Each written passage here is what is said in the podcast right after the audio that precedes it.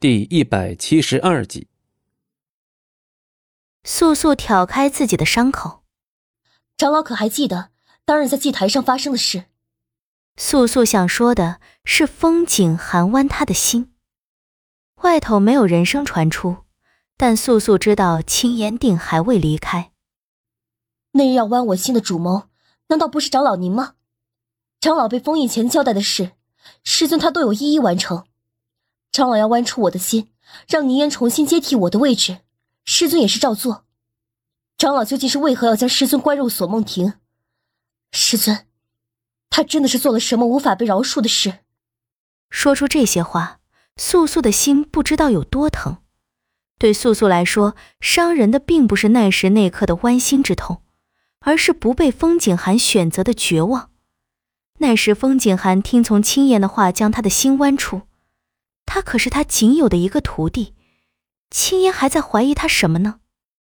尽管风景寒处心积虑夺得水幽石的初衷并非为了巫族，而是为了百里家族，但他终究不还是将那半个水幽石交托在巫族的复兴上了吗？青烟的心究竟是何物做成的，竟能如此狠心？素素哽咽，他还能说些什么？这些事，他每多想一次，就会多伤一分。可是，尽管他再伤，这世上终是还有人值他如此对待。哼，欢心之事，你以为风景寒真的听从了我的吩咐？看样子你还是不知道实情。现在我就告诉你，他要剜出你的心来的用意，也让你在这阵中。会都一生时，不至于不明不白。素素不想听，也不敢听。她心口上的伤已快痊愈，或青烟道出风景寒的真实用意后，她的伤口怕会再次裂开，再无法愈合。可是她的心不允许她逃避，她要听青烟接下来的话。但实情一道出，素素再无任何表情。身体止不住的抽搐，他从不曾想到风景寒剜他心的缘由竟是如此。秦烟说，风景寒夺水幽石的目的从一开始就不是为了巫族。秦烟以为风景寒是想借助水幽石强大的灵力来复兴七年前的百里家族，可是他想错了。直到水幽石到手后，风景寒对素素的态度越发冷淡，他主动提出要剜出素素的心。青烟发现夺水幽石这一切为的，竟只有素素一人。风景寒要替他换心，他要改变素素生来带劫的命运，而只有将他的心剜出，让他再一次从这世上消失，他才能利用水幽石来复活他。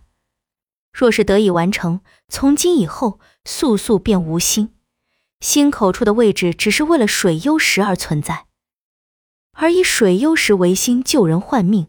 被剜心之人会沉睡七十年，容颜不老，记忆全失，再次醒来时便如同新生的婴儿。但这样，素素就可以摆脱不幸的命运。风景寒，他的师尊做的这一切都是为了他吗？秦言还说，只有被剜心之人不愿活下去的信念越坚定，那么水幽石剔去他的记忆也会越彻底。风景寒对他如此狠心决绝，就只是为了让他失去一切信念，然后再重生，做一个什么都记不得的快乐女子。秦烟的话如同一把利刃，每一句都扎进了素素心口。他不知道，他从不知道这些。他以为他的师尊厌恶他入骨，以为自己只是风景寒手中的一枚棋子，所以他选择离开了他，选择背弃了他。选择完成这件事后，就同他老死不相往来。可就在素素下定一切决心后，却发现他不是那样残忍无情之人。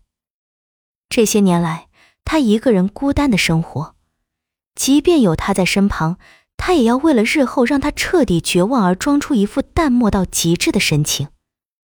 不管是百里暮雪还是素，都知道他的不牙哥哥绝非这样的人。可换成素素后，为何他要开始质疑他？比起风景寒默默为他付出的一切，他在风景寒那里承受的痛又算得了什么？本集播讲完毕，感谢您的收听，我们精彩继续。